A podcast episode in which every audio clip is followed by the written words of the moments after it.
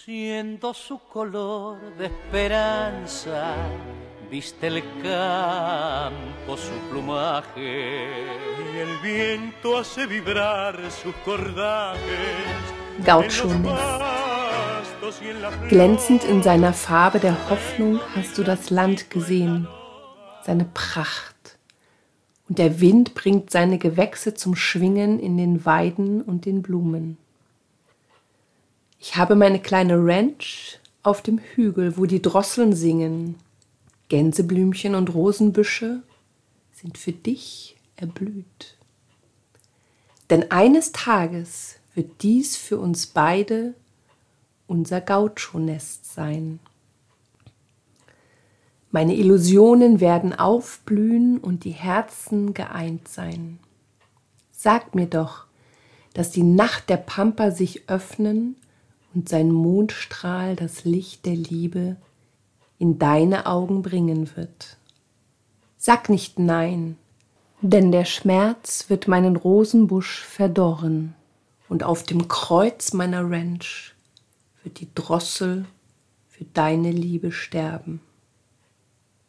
Morgen, wenn die Sonne zwischen Tautropfen die Tränen dieser meiner Liebe bescheint, wirst du über den Klee wandeln.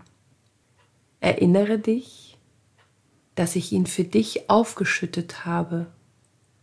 Und wenn du meine Qual spürst, meine Schwalbe, Gesicht zum Wind deine beiden Schwingen wirst du öffnen und mit einem einzigen Flügelschlag meine Trauer vertreiben.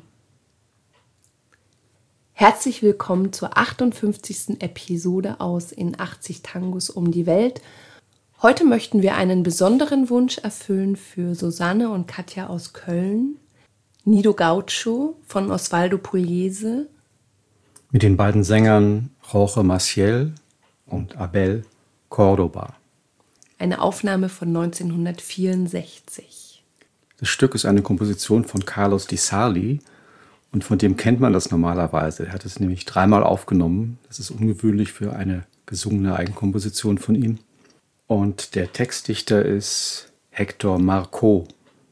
Es war der Haus- und Hof-Textdichter von Carlos Di Sali, könnte man sagen. Ja, er hat sehr viel geschrieben, aber am meisten für Carlos Di Sali. Die Stücke sind bekannt.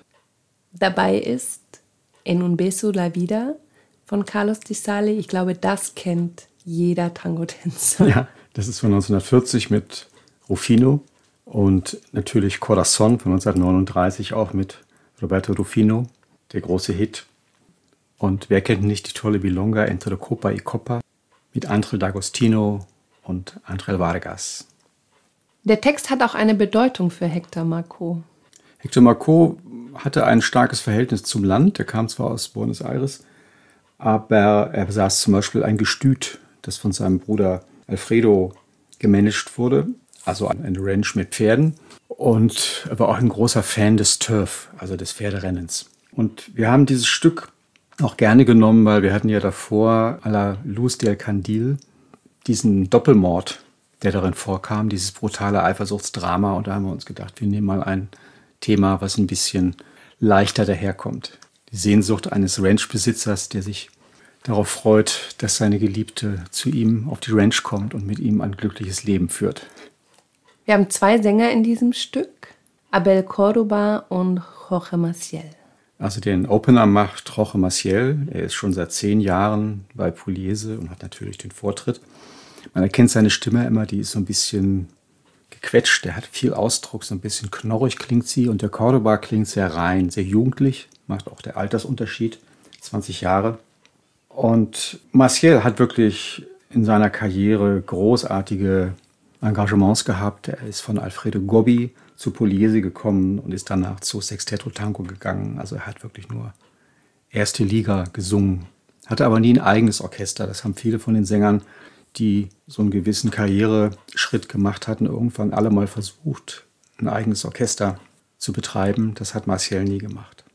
Und natürlich ist Martial auch nicht sein Mädchenname. Nein, er heißt eigentlich Carlos Pellegrini. Und wer schon mal in Buenos Aires war, wird sich erinnern, da gibt es doch eine U-Bahn-Station. Das war auch jemand anders. Als er bei Gobbi war, hat Gobbi gesagt, das geht gar nicht, der Name. Stell dir vor, wir spielen Corrientes y Esmeralda mit Carlos Pellegrini. Dann sagen alle im Publikum, sind wir hier beim Stadtplanraten oder was? Also hat er ihm einen anderen Namen verpasst. Und das war damals wirklich so eine Geschichte, dass die Sänger ständig die Namen wechselten, wie das Hemd. Wenn er dann in einem anderen Orchester gesungen hätte, hätte er wieder einen anderen Namen gehabt, weil sie hatten immer Angst, dass sie so ähnlich klingen wie ein Sänger von einem anderen Orchester. Also diese Namensveränderung bei den Sängern ist wirklich erstaunlich, mit welcher Sorgfalt die sozusagen passende publikumswirksame Namen gewählt haben. Aber das ist ein anderes Thema. Er war dann auch auf großer Tournee mit Osvaldo Pugliese. Unter anderem hat sie es nach Russland und China verschlagen. Ja, also in die UdSSR und China und ich glaube, das Orchester hat noch nie vor so großen Massen gespielt. Also die haben die Eröffnung in einem Armeestadion in Moskau gehabt vor 5000 Leuten und der Höhepunkt muss wohl in Jerewan, der Hauptstadt von Armenien gewesen sein. Da haben sie in einem Stadion gespielt vor 20.000 Leuten. Also abgefahren. Wahnsinn, ne? Und in Japan waren eigentlich nur 60 Konzerte geplant und am Ende sind es 90 geworden. Ja, die sind sechs Monate in Japan getourt, 1965, und haben 90 Konzerte gegeben. Und das muss für die Musiker und für Osvaldo Pugliese natürlich ein großartiges Erlebnis gewesen sein, nach diesen ganzen Repressalien in Argentinien, den Ärger mit der Polizei und den Problemen mit Auftritten, endlich mal vor großem Publikum gefeiert zu werden, und zwar für eine ganze Weile. Er ist dann 1975 sehr plötzlich gestorben. Während er beim Sextetto Tango gesungen hat. Abel Cordoba. Auch sein Name ist nicht sein ursprünglicher Name und vielleicht erinnert ihr euch noch an Jorge Luis Nelson, der sich als Ansager verdient hatte, unter anderem auch bei Pugliese und einigen Sängern neue Namen verpasst hat. Zum Beispiel Roberto Chanel, den fand er ja vorher nicht so doll, den Namen. Hat er gesagt, Mensch, Chanel das Parfüm. Und hier bei Abel Cordoba hat er ähnliches getan. Ja, der hieß eigentlich Abelardo González und er kam aus Cordoba. Und das Orchester von Police suchte damals einen Zweitsänger neben Maciel. Er sollte jung und gut aussehend sein. Und dann sind die Scouts ausgeschwärmt und sind irgendwann auf diesen Abelardo González gestoßen, der aus Cordoba kam. Also auch eine Stadt in Argentinien.